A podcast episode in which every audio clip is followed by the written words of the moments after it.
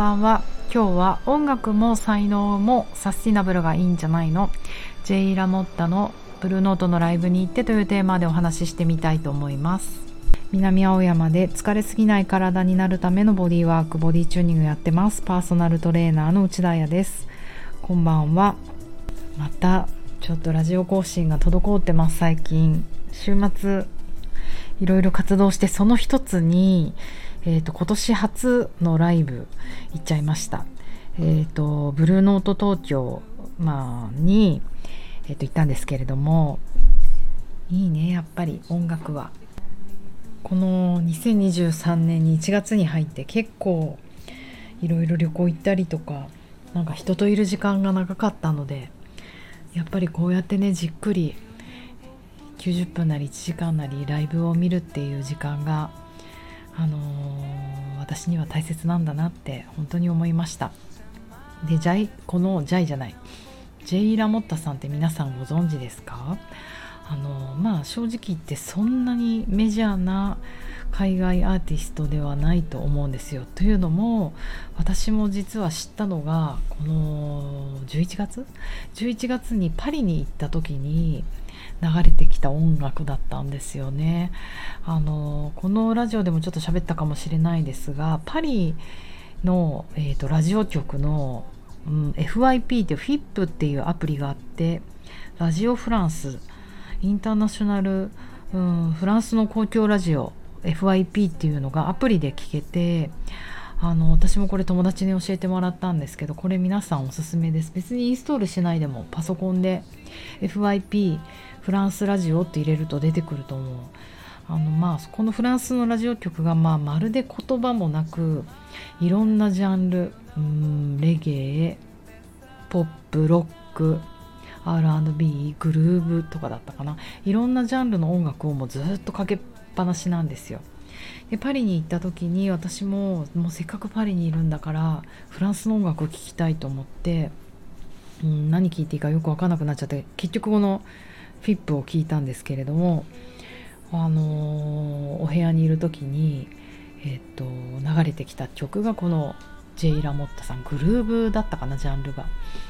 でもすごくあのジャジーな感じでジャジーなんだけどでもちょっとちょっとメローなダンサブルな感じとかなんかこうすごいグッときたんですよ。パリ結構なんかアフロビーツみたいなあとアフロビーツとかアフロビートとかあの激しい曲を なんか聴いちゃってたのであなんか久々ちょっと懐かしいこの感じと思って聞こえてきたのがこのジェイ・ラモッタさんの曲でなんだろうと思って私もこう気になる曲があるとすぐ調べるんですけど彼女の名前がジェイ・ラモッタスズメって名前だったんですね。ひらがなでスズメって書いてあっていやこれ何のこっちゃ。で顔を見るとすっごい私タイプなんですけどエキゾチックなそれこそちょっと中東っぽい顔をしていてあのぐるんぐるんのウェーブ結構ボリューミーなウェーブに大きなフープピアスとかして若いです。若い感じ。何者なんだろうなぜスズメなんだろうと思ってあの調べていったというのが始まりです。でいろいろ曲を聴くとあのここ彼女ってね出身がモロッコ。イスラエルのテルアビブでモロッコ出身。あ違う何言ってんの？イスラエルのテルアビブでモロッコ出身の両親のもと伝統的なアラビア音楽が流れる家庭に育った。しかしいつしかレゲエに会いブルースを歌い始めティーンエイジャーの頃にはジャズにのめり込むっていうなんか名門のジャズの学校出ていたりして結局は今ベルベルリンかなんかに住んでるのかな？もう今のきっと若い子たちってソウルとかヒップホップとかジャズとかレゲエとかあのそういうものが全部こう自分の聴いてきた音楽と体験した音楽の中で工作しててだからこそ奏でる音楽も全部の要素があるんですよね。でもあのもしよかったら皆さん聞いてください。あのバリバリにダンサブルに踊るというよりはお家で作業しながらなんか何かをしながら聴けて結構ジャジーな感じが私は大好き、うん、ソウルフルだけどあんまりこううわーって歌い上げる感じじゃなくてあのさらっと聴けると。でパリで調べた時にふむふむ気になるジェイ・ラモッタちゃんジェイ・ラモッタスズメちゃんと思って結局スズメっていうのは自分のお友達のなんか日本人のアーティストかなんかにあのスズメという言葉を教えてもらった。まあ彼女の体験談もあるんだけど。っていう日本人との交流もあるんだなってことが分かって見ていったらその時11月で今の1月にブルーノートでライブをやるっていうことになったのでもうそこでチケット取っちゃったんですね。なんかこういう出会いっていいなと思って。あのやっぱり旅をしてる時って全身全霊で音楽を聴けるじゃないですか。やっぱり自分の家で音楽聴いてる時って自分の家の要素がいっぱい転がっててもう今もねパッと見るとうわ確定申告やんなきゃとかうわ掃除しなきゃとかやらなきゃいけないことが山積みになるから音楽聴いててもちょっとドキッドキッてするんだけどしかも場所はパリしかもそこは友達の家とかになると自分の要素がまるでないから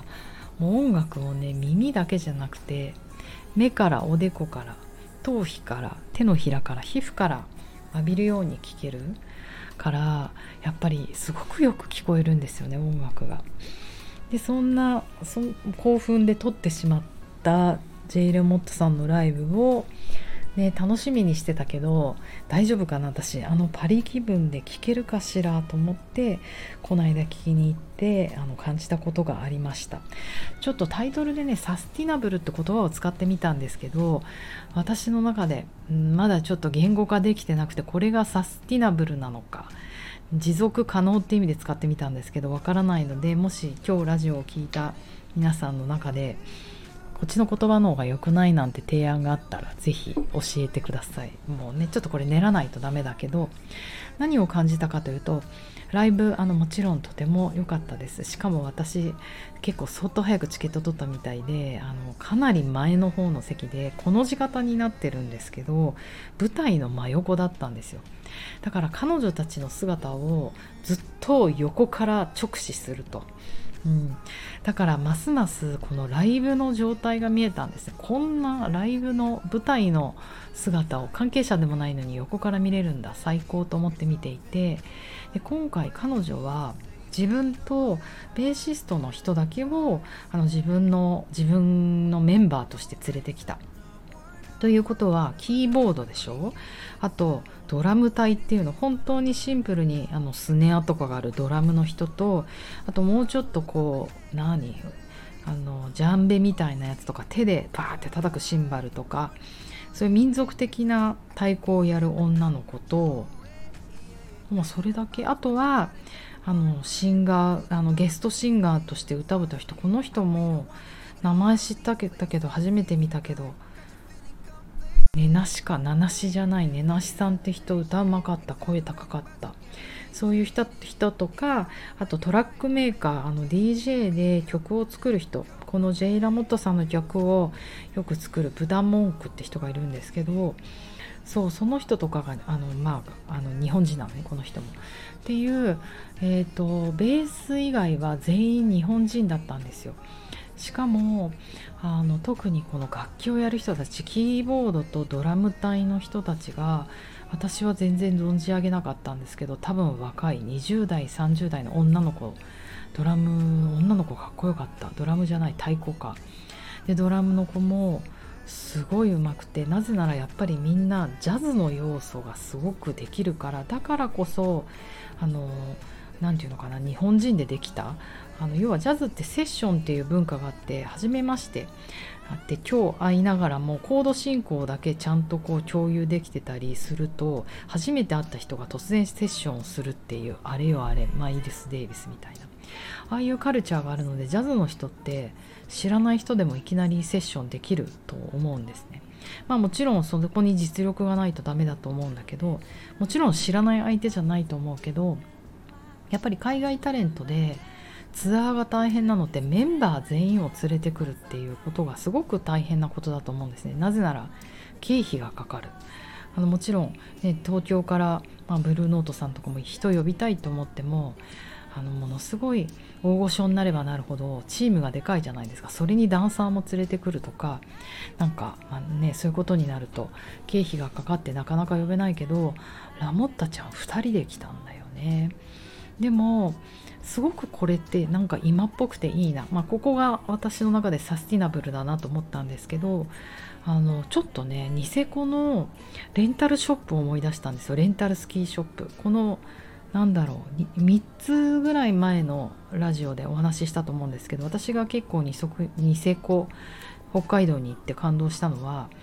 あのオーストラリアの会社、えーと、リズムという会社があのレンタルショップをニセコで大きくやってると。でスキーのレンタルショップまあすごくオーストラリアと組めたのは良かったねって思ったのは北半球と南半球じゃないですか。だから日本の冬で道具をわーって使った後はそのまま南半球に送られて今度向こうの冬で使われる。そして東京あじゃあね日本が冬になったらまたそれが戻ってくるこの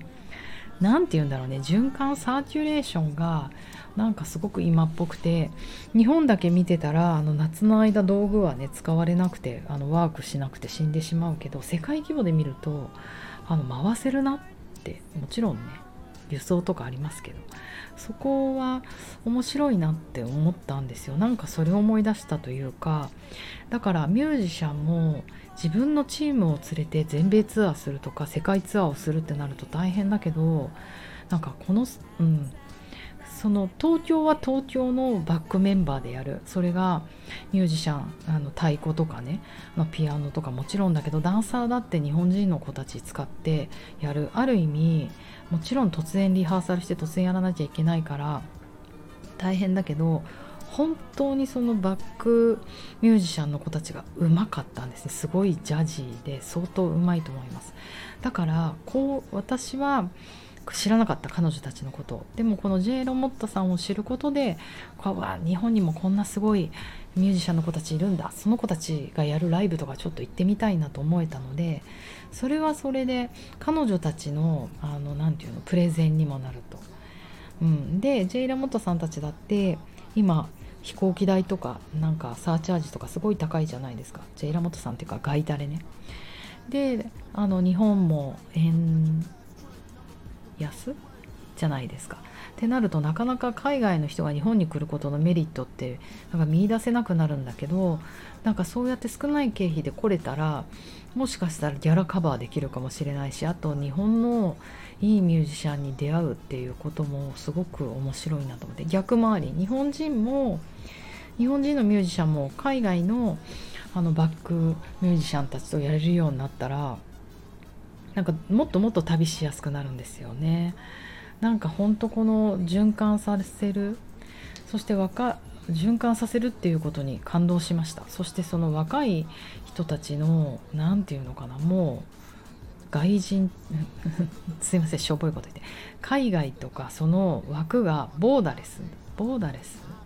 あの枠がないことがすごくいいなと思って多分別にみんながバイリンガルとか海外経験があるとかそれだけじゃないと思うんですよ。で特に音楽とか絵とかアートとかダンスとか体のムーブメントとかってノンバーバルだからそもそも別にジャズミュージシャンだけじゃなくてこうやってどんどんセッションしていければどんどん世界中の人とつながれるし海外のすごい人が来た時に日本の若いアーティストたちがそこでバックで支えるとあの私のように海外のアーティスト目当てで来た人が「えすごくない？日本の若い人たち。こんな面白い人いるんだ。じゃあこういう人のライブ行ってみようっていう才能の発掘にもなるのでめちゃめちゃサスティナブル。